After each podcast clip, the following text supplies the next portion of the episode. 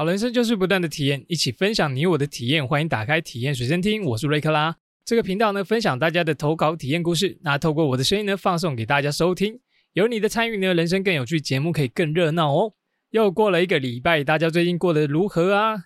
哎，我录音之前呢，在那个全联发现了一款那个冰沙，叫做十二锅的冬瓜柠檬冰沙哦，发现很好吃哎，所以我现在喉咙有点锁喉，刚吃太快。好了，先来哈拉一下我的体验。前阵子我去了一个活动展，叫做台北城市博览会。之前还有一个叫基隆城市博览会，不过那时候我来不及参加。QQ。那这个博览会的展场呢，是在台北花博的珍宴馆，就是我上次去看那个动漫展的场地。不过播出的今天呢，那个实体展场活动已经结束了。它现在呢只剩下官网可以收看。它的官网到九月三日之前呢，都可以线上看展。这集台北市政府也没有赞助播出，就是我自己想去看的。这个城市博览会呢，顾名思义呢，就是在介绍台北市有什么。这次有分六大展区，我就大概叙述一下。首先，第一个展区叫永续发展，主要介绍台北发展一些绿建筑啊，还有城市种植啊。他说，未来目标呢是把台北打造一个近零排放的永续都市。第二个呢就是城市再生，城市再生有介绍台北的捷运城，像环状线啊如何打造。他说，现在呢台北已经有一百三十一个车站，那十年后的目标呢是有一百八十二个捷运车站。目标就是盖好环状线，可以绕一圈。不得不说啊，我其实很喜欢台北的捷运，因为它除了很方便之外，我觉得搭捷运都可以看到很多帅哥美女。好，美女才是重点，就是搭了之后啊，总觉得哇，心情都会变得莫名其妙的好诶。只有我这样吗？如果跟我一样搭捷运心情会很好的，麻烦点个头。然后第三个呢，是我最喜欢的一个区，叫做打开台北。啊，这个打开台北主要在说明台北哪些有特色的地方，规划了几个历史文化区和艺文中心。像是比如说士林、万华、北投，还有大道城，还有南港的那个台北流行音乐中心，跟士林的台北艺术中心那个大圆球有没有？还有一些日治时期啊留下来的老房子，在改造之后呢，会变成什么样子？比如说像台北一号粮仓，原本是一九四四年建造的，那现在呢，它把它修建之后呢，变成一个餐厅，那里面也是一个超市。哎，听说评价很好，不过我还没去吃过。有兴趣的朋友呢，可以去看一下。还有介绍一个举办了好几年的跨年。跨年其实从一九九六年就开始举办了，我现在知道哇，已经过好多年。还有白昼之夜活动起源跟记录。哎，说到白昼之夜，我有去查一下，今年是有白昼之夜实体活动的，去年好像是线上，但是我好像睡过头忘记看。今年的白昼之夜呢，会办在那个士林刚开幕的台北表演艺术中心，就是刚刚介绍那个大圆球。然后时间呢是在十月一号的礼拜六晚上六点到隔天早上的清晨六点。这次的主题叫做士林大戏院。好，蛮期待这次的白昼之夜。虽然我可能到晚上十一点我就离开回去睡觉了，看这次我能待到几点。那他有介绍一个叫台北大众走，台北大众走是有七段步道，然后你透过爬山啊、健走的方式来环绕台北，看台北的那风景。哎，这个我也很想参加啊。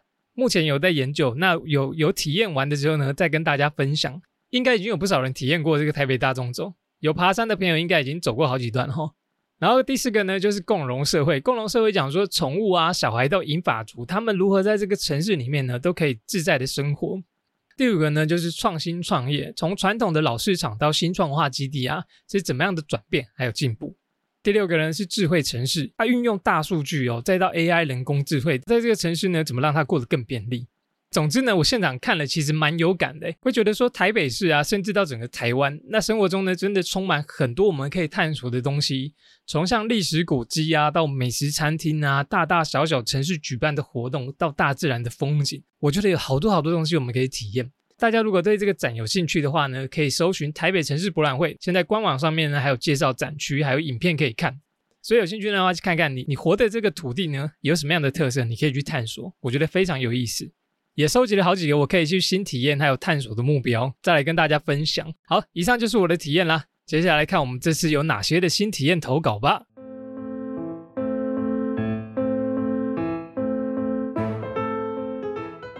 好，首先投稿呢来自于猪猪，他说猪猪要念可爱一点，那猪猪 也太难了吧。好，猪猪说呢，我也来分享我的新体验了。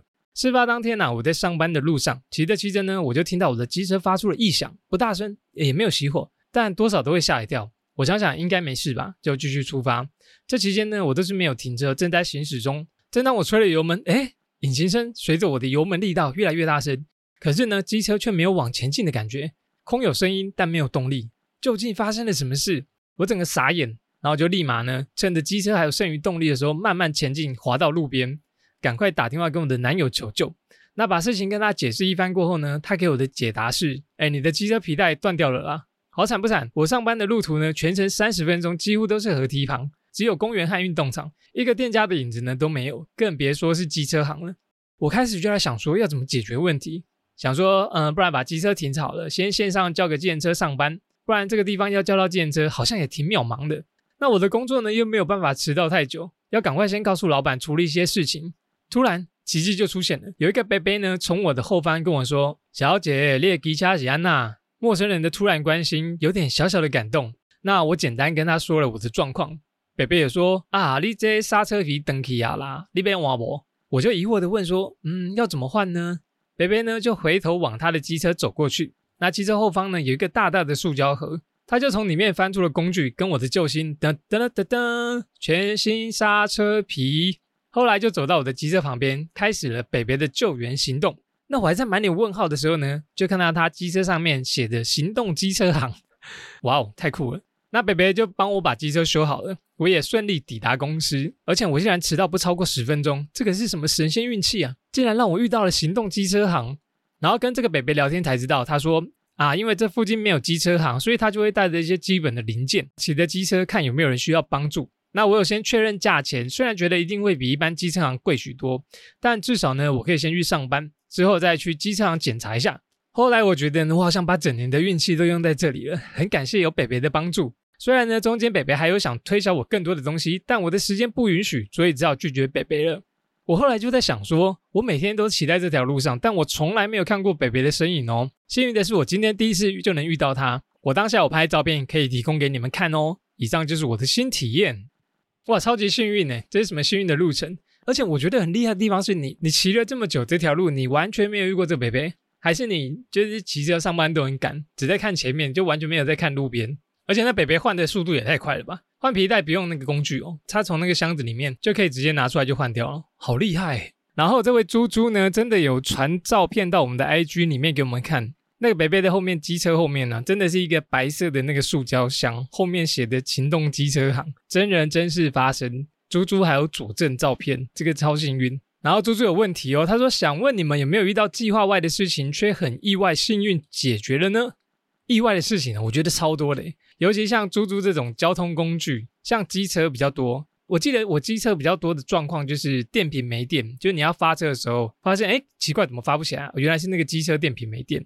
还有那个皮带断裂情况比较多，不然大部分机车其实还是可以骑的啊。我有遇过上班前，我遇过最多次的应该是我的机车轮胎爆掉，就是骑一骑啊，路上有很多螺丝还是什么钉子，就会刺到轮胎，然后就绕轰。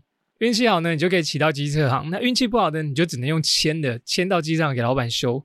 有一次礼拜日啊，店家都没开哦，所以我只能先搭车上班。我嘞，我一直搞不懂，就是马路上哎有这么多钉子螺丝，其他人都不会告到哦，就我运气很好，我就会给他搞到，轮胎就破掉。不知道猪猪你遇到那个老板有没有补轮胎？感觉补轮胎也蛮需要的。然后我还有想到一件事情。计划外的事情却意外幸运解决的事情，就是我我肚子突然很滚，哦，很想上厕所，发现附近有厕所，而且非常干净，或者是说，哇，我想上厕所，但是我身上没有卫生纸，我问朋友，朋友身上呢竟然有一大包，然后跟我说，不要客气，你尽管拿去用，我会觉得说，天哪，我当天是太幸运了，我觉得这次我会觉得蛮蛮 lucky 的。我很喜欢猪猪这个故事，大家生命中呀有没有遇过什么贵人的体验故事，或是很惊喜的事情，我都很喜欢看，欢迎大家来投稿。我觉得猪猪真的蛮幸运的。大家有没有觉得幸运的人啊，是不是都有一些共同的特质？有一个心理学家叫中岛辉，是中岛辉不是豆花哦，是中岛辉，中岛先生，他觉得是因为从他的临床资料显示呢，自我肯定感比较低的人相比，如果自我肯定感高的人呢，比较容易受到幸运之神的眷顾。而且几率高达四倍到五倍。那如何打造那个强运的体质，让自己成为一个幸运之人呢？他就说：“你不要再自己虐待自己了，一直批评自己，你要养成正面积极的心态。也许呢，你就会常常发生幸运的事情。”然后他有分享一个提高自信的技巧。这个做法呢，是请你在一天结束之后呢，或者是你能放松的时间，写下三件当天发生的好事，可以写在笔记本上面画最好。那如果不行呢，你就用智慧型手机或者是备忘录记录下来。或者呢，你在社群 IG 上面发文，一些芝麻小事也都没关系。举个例子，比如说你记录我今天呢比平常还要早起，然后看到外面天气很好，我的心情就非常的好。或者是说呢，我找了时间呢跟朋友同事好好的聊一聊，感觉拉近了彼此的距离。再来就是可以说下班回去啊，去一个地方逛一逛，发现自己很喜欢的一本书，或者是很喜欢的一个笔，自己很喜欢的一个小物，就对。我们之前有在习惯那一集有讲过，说你要持续这个习惯啊，要二十一天练习。你才会养成这个习惯。你写这个习惯呢，可以持续的写三周，试看看。好，再来几个例子，比如说呢，你早上搭了几点的公车，哇，走的路非常的顺，然后也没有塞车，非常的顺畅，感到压力变小了。或者是因为你工作，然后去一个你平常不会经过的地方，去那边绕了一圈，哇，有了新的发现。或者是说呢，你在捷运上看到美女，非常开心；你在街上漫步看到美女都很开心。这个也可以写下来，这个是应该是我最常写的。我就觉得哇，这个社会这个世界很棒，大家颜值都好高。他说啊，像这种写下来意料之外的收获，持续写下三件好事，就能让你对每一天产生期待，渐渐呢打造出哇，我一定会遇到好事，今天呢也会过得很快乐的心情，就会越来越改善你的强运体质。好，有兴趣的朋友呢，可以试着做看看，让你越来越喜欢这个世界。搞不好呢，你会觉得说哇，自己就是受幸运之神眷顾的人，可以踹踹，搞不好就跟猪猪一样幸运哦。感谢猪猪，祝福你呢，行车平安，然后机车交通工具呢都不会掉卡，顺顺利利哦。那大家有遇到贵人或者是很惊喜的事呢，也欢迎投稿哦。好，下面一个体验投稿呢，来自于 C C C C，这名字好熟悉。好，C C 说啊，大学的时候呢，出国玩，要从加拿大飞去美国的时候啊，因为朋友都是有绿卡的人，所以他们都走快速通关。只有我呢用台湾护照，所以我就走海关那一边。结果呢忘记跟朋友拿饭店的地址，因为行程都是朋友排的，我只负责耍废玩乐，呵呵。所以在海关的时候呢就直接被拦住。一开始呢是海关觉得我跟护照上的照片不像，就看很久。最后啊他又叫一个看起来像是亚洲脸孔的海关过来看照片，对方一看呢就说没问题就走了。但原本那个海关呢眼睛根本有问题，就开始问我问题。本来我的英文就没有很好，前面这一闹呢更紧张，我就打算小心翼翼的回答问题。就问到又住哪里啊，去哪里这些问题的时候，我直接卡死。我试着解释说呢，因为行程都在朋友那边，我可以打电话问他们就就知道了。结果因为我没有买漫游，又一时呢连不上机场的网络，什么都回答不出来。海关最后呢就说，不然你把你的朋友叫过来好了，你跟我说他们的护照名，那我再请人去找。结果我迟疑了，因为我不确定我朋友的护照名是英文名还是中文名的英文拼音，所以我就说了中文名字的英文拼音。结果海关找不到资讯，我整个就变成超级可疑人物。后来呢，我就被带到小房间了。呃，不要抓我，我有良民证。说进到小房间啊，里面超像一个犯罪聚集地。坐在那边等候的人啊，每个看起来都像美剧里会出现的怪人，吸毒的啊，或者是会杀人的那种。那我只是一个孩子，坐在里面真的怕爆。咦，他们呢让我在椅子上面坐好，说等到我的时候会叫我的名字。我就想说呢，要先赶快联络朋友，所以就把手机拿出来，努力要连上机场的网络。还没成功的时候啊，一个海关就从我的背后出现，恶狠狠地抽着我的手机，说不能用手机，还指了一指墙上禁止用手机的标志。啊，人家就紧张没有看到嘛，然后我的手机就这样被他没收了。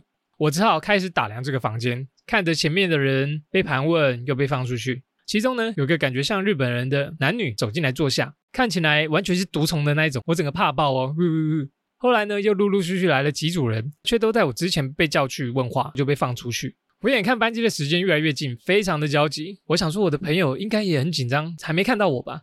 我就跑去问了一个看起来像在监视我们的海关，问他说：“嗯，请问我们还要多久？因为我的班机呢快要起飞了。”这时候我也才发现，整个房间竟然只剩下我一个人，太惨了吧！后来呢，终于换我被问话，问我话的这个海关呢，比在外面把我抓进来的还要温柔，而且好帅哦，所以我也稍微安心一点，并且开始享受这一些很酷的体验。咦，享受帅哥的拷问吗？他们说呢，要把我的行李箱从飞机上面调过来，然后检查行李。于是呢，又是无止境的等待。没收我手机的海关把手机交给另外一个海关，我就看着他们用电脑连进我的手机。我想应该是在检查吧，但我就是个死观光客啊。我这次呢是为期一个多月的旅行，在加拿大待了两个多礼拜。那剩下的时间呢，我要去美国来一趟公路旅行。所以呢，我的手机里面真的是一堆观光客的照片。然后我就看到检查我手机的海关呢，跟另外一个海关。在指着电脑偷笑，哎，我觉得他们在笑我手机里面的照片，可恶！海关跟我说，一定赶不上飞机的同时呢，行李也到了。正当海关们要把行李打开的时候呢，东西直接多到炸出来啊！我就要玩一个月啊！然后我也在加拿大买了一堆衣服，那也因为我是住亲戚家，亲戚也送了我很多 很多很多很多很多的衣服，多到我都用真空袋装满的那一种哦。但海关就问我说，只在美国入境一周多，为什么要这么多衣服？我就跟他解释我来美国之前的旅程，他就叫我拿出证据，比如说把机票拿给他看。结果呢，因为我手机连不上网络，机票也丢了，我的可疑指数呢又大幅的上升。海关无奈翻找我的行李，连内衣裤都没有放过的那一种哦，我真的超级尴尬。结果呢，他翻到一个袋子，打开啪掉出来呢是一把随身碟。他叫我解释一下这堆随身碟。天哪，我真的是可疑指数直接爆炸，就差拿到证据把我关起来了吧？但其实呢，那些随身碟啊，是我亲戚在电子公司上班，那他们公司生产的随身碟。他想说呢，我大学生要交报告什么的，所以就抓了一把送我。不过我自己也觉得有这些随身碟呢，好像突然像间谍或者什么犯罪者哦，哈哈哈！哎，这个哈哈哈是 C C 自己加的哦。反正呢，一切都解释清楚后，终于结束这一场混乱。海关呢，在跟我一起努力把爆炸的行李箱关回去，那个真是一个大工程哦。嫌疑到底多大？嫌疑洗清之后呢，海关就直接对我态度一百八十度大改变，变得很和颜悦色。哼哼，要不是看你帅，我才懒得跟你嘻嘻哈哈。后来呢，就帮我安排了最快的飞机飞往旧金山来去跟朋友会合，也帮我连上网络，可以跟朋友联络。虽然我的朋友呢，早就在飞去旧金山的空中了。本来啊，我预计一两点就可以到旧金山。后来呢，我快晚餐才到，损失了一些行程。因为最快的飞机过去的时候还要转机，所以我还获得观光客超神秘的丹佛机场之旅。印象中呢，在那边晃了快两个小时吧，一直在找有没有什么神秘的东西，但最后什么神奇的东西都没有看到。所以呢，就打来回去跟台湾的朋友说了这一趟神奇的经历。后来到旧金山呐，朋友已经去租好车，买好点心，准备抚慰我受伤收惊的小心灵。但除了一开始的慌张，可能也觉得没有办法跟问心无愧吧。我后来呢，其实是很享受这一切的特别经历哦。以上就是我的体验，好好笑这篇，我真的边念边笑出来，因为他整个描写的很好，他的心境啊，什么流程都描绘的很好。而且为什么那个海关特别帅，你就好像特别享受的样子，非常有趣。哎，我最好奇的是为什么好，你亲戚送了你一堆随身碟。但你为什么要把一把随身碟带出国？哎，这个真的可疑度大上升。好像你里面没有奇怪的，就是怪怪的骗子，对不对？美国的移民官是不是有很大的权利啊？就是他们的海关呢？听说就是今天，就算你一切合法哦，只要那个海关觉得你有很可疑的地方，就可以拒绝入境，然后把你遣返，不需要任何理由，是不是这样子？权力蛮大的了。哎，有这个海关体验的人不知道多不多，但我知道你就是好像在美国玩的蛮开心的，羡慕。好，C C 有问题哦，他说有人有进过小房间吗？有没有遇过什么可怕的海关呢？没有呢，因为我还没有去过美国。所以我目前幸运都还没有进过小房间，但是我出国的时候，只要有遇到海关呢，我都会露出我最无害，然后然后最友善的笑容，让他觉得我不是一个可疑的人，我就是一个普通的公民。但其中应该拦最凶的应该是美国吧，所以我还没有还没有去过了啊。然后我还听说啊，是不是因为单独女生，单独的女生好像美国海关会特别的注意啊？我想起来，因为我之前有一个女生朋友，她前两三次都去美国，都很安全，都正常。我忘记第几次的时候，她有一次去美国呢，就被海关拦下来，然后就说这次文件 OK，但是他不让她入境，他觉得她很可疑。那个女生朋友呢，她就只能再搭飞机回来台湾。当下她很惨哦。她好像露宿在机场一个晚上，好像钱也带不够还是什么的。他在那个群组上面分享的时候呢，我还特地到桃园机场接他回板桥。我觉得他真的太可怜了。从此之后呢，他好像就没有再去美国过了。哎，这个记录不知道是不是多久才会消掉啊？就是如果你被海关进入小房间，然后被遣返，要多久才可以再过去，觉得不被怀疑？不知道哎。有这个经验的朋友呢，再可以跟我分享一下。希望我不是自己体验，再跟大家分享。好，感谢 C C 的新体验投稿，我觉得你的文笔非常好。期待你人生上还有新体验的话，赶快再来投稿哦！祝福你呢，以后出国都顺顺利利，不会再被海关刁难啦！谢谢。好，下面一个新体验投稿呢，来自于小丸子。小丸子说啊，我真的觉得这次新体验非常的可怕，而且我到现在手都还在抖哦。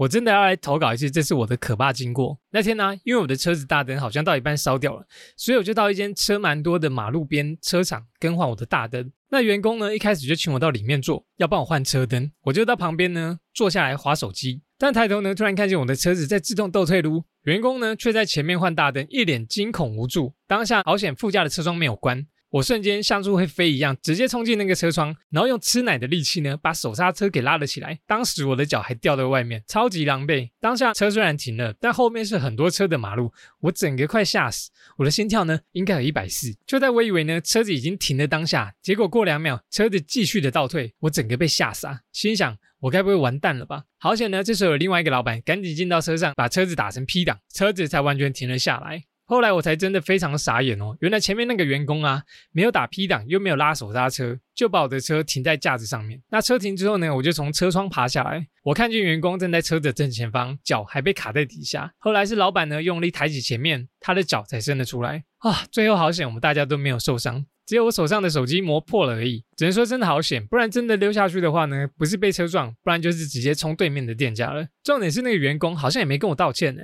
只能说真的是我自己救了自己。大灯呢，还花了我八百块，换来一场惊魂记。好险，我还平安的活着。这次的新体验呢，真的让我印象深刻好久，因为真的太可怕了。以上来自小丸子的惊险投稿。哇，你这投稿好有画面哦！虽然短短一瞬间，但好像头上有出现跑马灯嘛，很可怕。很高兴呢，你人没事，然后车子也还在。那小丸子，你的身手也太好了吧？你直接冲进去那个车子里面，而且还马上找到手刹车。哇，你的反应真的很快。好，小丸子有问题哦。小丸子问说。有没有过这种可怕的生死一瞬间呢？哎，有哎，我觉得应该蛮多的。我觉得台湾马路上啊，常常上演那种生死一瞬间。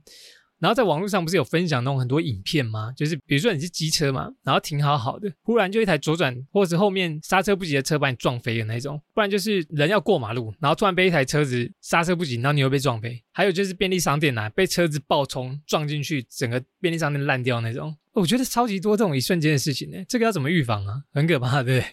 所以，我们真的只能特别小心呢。还好小丸子，你抬头还有看到那个车子在倒退路，不然一般人可能车子撞到了才会发现。哎，那我有发现一件事哦，因为我觉得骑车或者是马路真的超级危险，所以在车子倒车的时候，我都尽量让他先倒车出来。万一他没看到，我不是直接告别，很可怕。或者是我在停红灯的时候啊，还是要看着后面的后照镜，看后面的车呢会不会离我太近。不知道大家有没有看过一个电影叫《绝命终结战》？哎，《绝命终结战》这个很可怕哦。《绝命终结战》在讲说啊，一个死神啊，然后要杀掉一个飞机上所有人，但有一个高中生他有预知能力，然后就把一些其他人都带下来，但那个死神不放弃，还是用各种意外带走那些人的生命。你会发现那些人的各种死法，哇，都非常的可怕。自从看完那一部啊，我对人生就小心翼翼，随时看有没有东西掉下来，或者随时有没有漏电啊，或者什么不小心我会登出人生昂赖的各种方法。蛮惊悚的一部片，大家没看过的话呢，可以看一下。然后希望大家都不要体验到。最后呢，感谢小丸子的投稿，好险你的车跟人都没有事，真是太好了。也祝福你呢，行车平安，那车子也不要掉卡，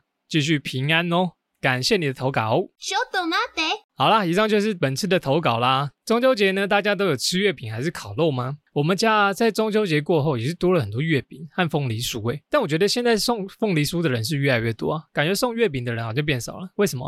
我觉得好奇怪。然后晚上休息的时间啊，我就想说，嗯，我家还有几个凤梨酥，我来边吃边消化一下了。那边吃边看剧。那想说呢，吃一个好像有点少，没有帮忙吃到的感觉，我就一次拿了三个。那我吃着吃着呢，吃到第二个的时候，就看了一下那个包装背后月饼的热量。哇，不看没事，我一看吓一跳哦。我吃的那个月饼啊，哎，我吃的那个凤梨酥啊，一个有三百大卡，哎，吃三个的话，我就快逼近一千大卡。然后当天晚上呢，我还是有吃饭哦，所以如果我再吃完那几个，我可能一天可能是两三千大卡，太可怕了。所以我就把最后一个赶快放回去。虽然我还吃得下，但是就是有一股有一股罪恶感啊。年纪越大，代谢力下降，真的要饮食控制。不知道大家中秋节吃了多少东西呢？大家吃太多的话呢，记得要去运动还还债哦。不说啦，我要先去跑步啦。好，最后呢，期待大家的体验投稿，让节目更精彩热闹哦。谢谢大家收听喽，拜拜。